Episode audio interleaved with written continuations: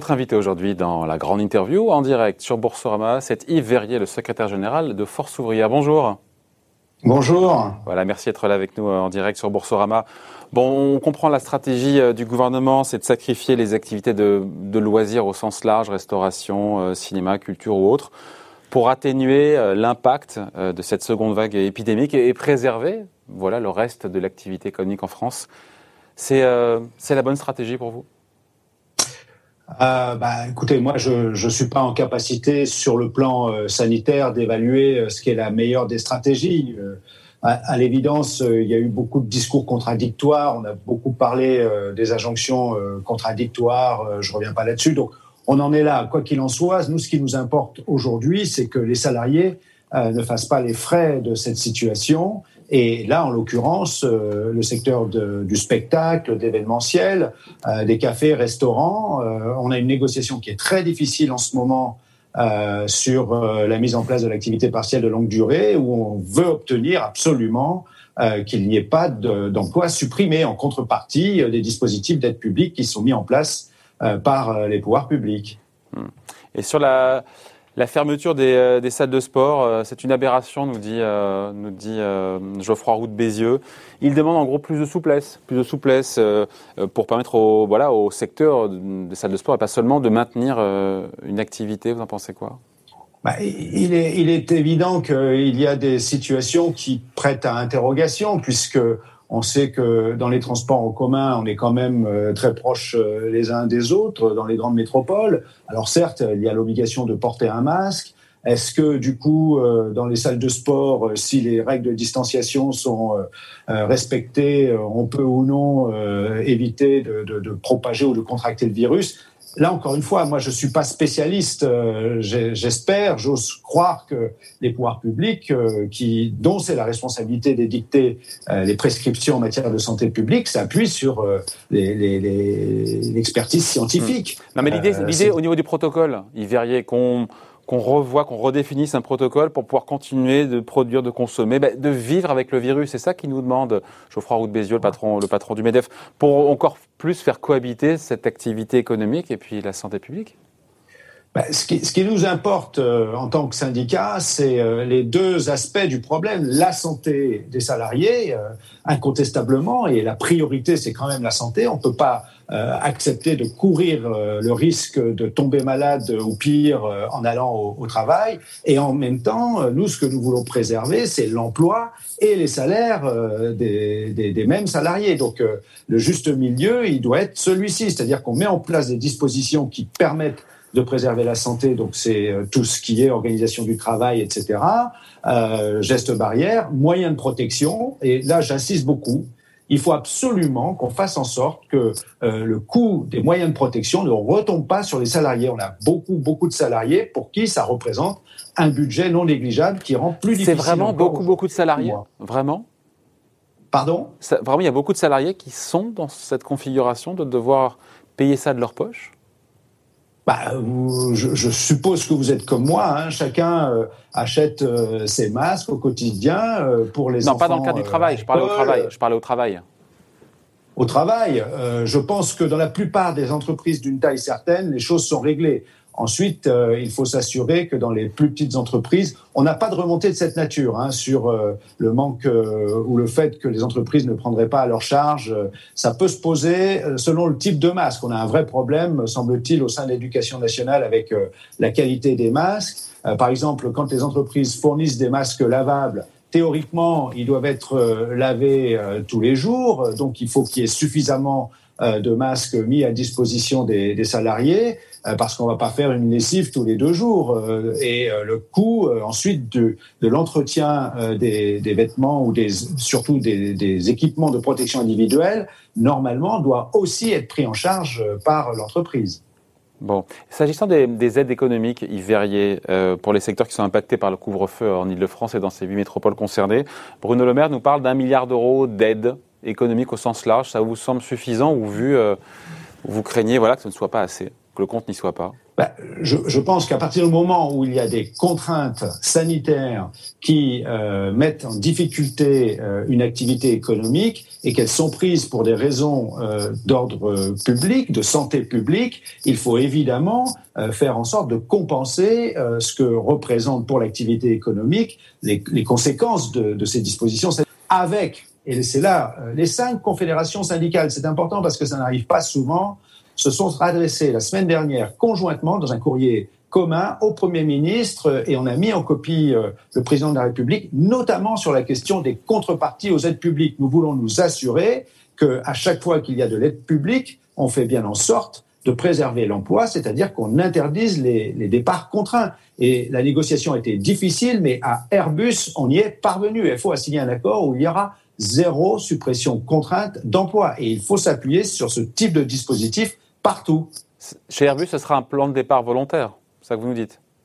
Il y aura euh, des départs euh, volontaires, euh, souvent d'ailleurs des départs anticipés à la retraite, hein, ce qui nous fait aussi les cinq confédérations écrire au, Premier ministre pour lui dire que le sujet des retraites ne doit d'autant moins revenir à l'ordre du jour dans ces circonstances. La priorité, c'est garantir de l'emploi pour ceux qui n'en ont pas, ceux qui en cherchent, plutôt que de contraindre ceux qui sont euh, au moment de pouvoir partir à la retraite de devoir continuer. Euh, on en parlait juste avant avec l'OFCE sur euh, malgré le fait que malgré les aides publiques, malgré le chômage partiel pour les, secteurs les plus sinistrés, on les connaît, il faut peut-être s'attendre à une vague de licenciements, enfin de pardon, de faillite, de fermeture, notamment de petites sociétés, vague de faillite qu'on voit pas pour l'instant dans les chiffres parce qu'il y a toutes ces aides.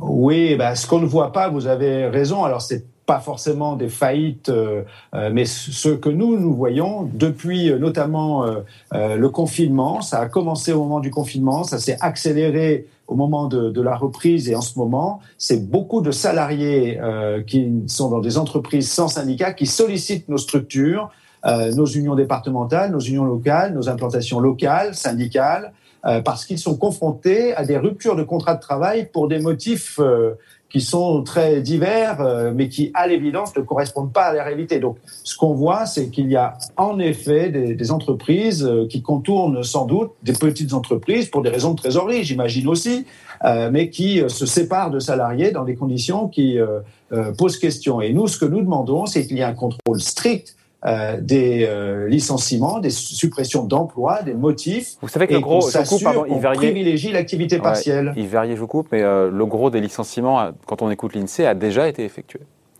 Quand on écoute l'INSEE bah, sur les, le gros sur les 800 000 emplois supprimés cette année, il y en a plus de 700 000 qui ont déjà été supprimés. Oui, mais si vous voulez, on a assisté d'abord à ce que les intérimaires se sont retrouvés euh, sans emploi, les contrats d'intérim n'ont pas été renouvelés, euh, les contrats à durée déterminée, parfois les périodes d'essai. Donc tout cela, on nourrit ce qu'on appelle la catégorie A des demandeurs d'emploi, c'est-à-dire sans activité aucune. Euh, et puis s'ajoute à cela aujourd'hui les suppressions d'emplois, comme je vous le disais, ici et là, isolées, mais qui se multiplient et puis, euh, les annonces de plans de suppression d'emplois ou de plans de départ volontaire, certes, mais il y a des plans de suppression d'emplois avec des licenciements, des fermetures pures et simples d'établissements dont on parle moins. On a beaucoup parlé euh, de Bridgestone, par exemple, à Béthune ou de Nokia euh, à Lannion, mais il y a beaucoup euh, de, de, de, plus petites entreprises où, y compris, nous le dénonçons, on assiste à des restructurations d'aubaines. Et puis, il y a la grande distribution. Quand Auchan euh, qui a tourné à fond euh, pendant la période de confinement, annonce 1000 suppressions d'emplois, ou qu'on observe dans, à Géant Casino des dispositifs de suppression d'emplois anticipés ou envisagés, ça n'est pas acceptable. Et que peut faire dans ces circonstances, dans ces conditions, le gouvernement? Ben, Je crois qu'on est dans des circonstances extraordinaires. Euh, par exemple, le, le, ministre de l'économie et, puis, est-ce que c'est pas, annonce... est-ce que c'est pas l'arbre qui cache la forêt aussi de prendre l'exemple qui est réel au champ On l'entend bien, la, la grande distribution on les a pas vus trop souffrir pendant la crise, mais est-ce que c'est pas l'arbre qui cache la forêt ou est-ce que voilà, est-ce que ben, écoutez, si à Airbus on est capable euh, de négocier, alors que là il y a un vrai arrêt quasiment ou ralentissement euh, très massif de l'activité euh, du transport aérien, donc de la construction aéronautique, si on est capable à Airbus de signer un accord où il y aura zéro suppression contrainte d'emploi, alors, a fortiori, ça doit être le cas dans la chaîne de l'approvisionnement. Rappelons-nous que c'était ce qu'on appelait les, les, secteurs euh, essentiels. Euh, donc, je, je, je, pense que ça doit quand même interroger sur l'attitude euh, d'un certain nombre d'actionnaires et, donc des dirigeants d'entreprises qui sont sous pression euh, des actionnaires dans le contexte actuel. Il y a trop, encore une fois, euh, d'intérêts actionnariaux. Moi, on a protesté contre l'opération Veolia-Suez au sens où on assiste à des opérations de, de actionnaires boursières dans un moment où ce qu'il faut, c'est apaiser euh, les secteurs d'activité. Là aussi, c'est un secteur d'activité important. C'est l'assainissement et l'eau, c'est euh, les déchets, euh, collecte et traitement. Donc, ça n'est pas acceptable qu'on assiste sur ces secteurs-là des opérations boursières. Vous êtes aligné avec le ministre de l'économie d'ailleurs sur ce sujet, au, passage. Bah, le, le, ministre de l'économie, je le disais, vient d'annoncer par exemple euh, qu'il allait rajouter des milliards d'euros pour conforter les fonds propres des entreprises. Euh, donc moi j'entends cela. S'il s'agit de préserver les entreprises, donc l'activité, pour nous, ça doit s'accompagner de la préservation automatique des emplois derrière. Et euh, j'insiste beaucoup, on parle souvent des charges fixes des entreprises dans une situation difficile. Les salariés ont leurs propres charges fixes à assumer. Euh, le loyer, euh, la nourriture, euh, mm-hmm. etc. Donc, je pense que la question de la protection du salaire euh, des euh, minima sociaux est une question majeure en ce moment. On voit aussi malheureusement beaucoup de salariés qui tombent dans la pauvreté dans les circonstances actuelles. Autre sujet pour les salariés, le télétravail. Je voulais votre point de vue là-dessus. On voit le, le gouvernement Yves Verrier qui invite, mais ne contraint pas, pour le coup, les employeurs donc à mettre en place du télétravail partiel dans les zones qui sont notamment concernées par, le couvre-feu. Est-ce que l'État devrait aller un cran plus loin, être un peu plus comment dire, dans l'injonction? Alors là, encore une fois, hein, euh, ça va pas être du télétravail au sens où nous, nous l'entendons parce que, évidemment, euh, ça sera peut-être un peu mieux organisé que ça ne l'a été au moment du confinement parce que il y a une part d'expérience euh, à la fois pour les salariés et pour un certain nombre d'entreprises de, de, du, du, passif. Mais encore une fois, moi, je regrette qu'on n'ait pas pu avancer plus vite sur une négociation d'un accord cadre qui protège les salariés. Mais ça négocie en ce moment-là. Télétravail. Ça négocie. pardon Ça négocie entre les partenaires sociaux en ce moment là-dessus sur le télétravail. Alors, on a euh, hein enfin obtenu de la part euh, du, des employeurs euh, qu'ils acceptent qu'on ouvre une négociation. Ils n'en voulaient pas du tout au départ. C'est bientôt là. Hein. C'est bientôt. ça démarre. Il va y avoir hein. une série de, de réunions qui vont s'engager. On a fait d'abord un état des lieux, on va dire, de, de la situation à partir de ce qui s'est passé notamment pendant le, le, confinement, pour identifier euh, ce qui pose problème de notre point de vue et ce à quoi justement il faut être capable de répondre ouais, mais si on en est termes d'encadrement et de protection. Il verrait si on est concret déjà pour vous. Est-ce que oui ou non déjà, question simple, c'est une bonne chose ou pas le télétravail? C'est très compliqué, vous savez, parce que selon les entreprises, selon les activités et au sein d'une même entreprise, euh, ça va créer euh, un certain nombre de difficultés entre les postes qui sont considérés comme télétravaillables, ceux qui ne le sont pas. Euh, donc c'est très compliqué à mettre en œuvre. Et puis encore une fois, euh, nous, mais quand possible, avons constaté. Quand c'est possible, est-ce que c'est une bonne chose quand c'est possible? Quand c'est possible sur la base du volontariat du salarié, avec une assurance euh, de euh, pouvoir revenir en, en, travail posté, en présentiel, euh, dès que le salarié euh, le demande. Parce que euh, je voulais vous dire justement que à la sortie du confinement et donc du télétravail qui avait été mis en place massivement, on a été aussi très sollicité par beaucoup de salariés qui nous ont fait part bah, du fait qu'après un premier engouement, en réalité, ils ont souffert de l'isolement et euh, sont très euh, heureux de pouvoir revenir en présentiel. Donc, le télétravail, c'est une réponse notamment, vous savez, aux contraintes en matière de transport en commun. Quand on a beaucoup de transport en commun, c'est vrai que si on peut s'en abstenir une fois par semaine, par exemple, bah, c'est mieux. Mais ça, ça pose la question du logement, de, de l'accès à un logement bonne, proche de son lieu de travail. C'est ça la bonne, la bonne valeur minimum plancher de télétravail, c'est un jour par semaine pour vous?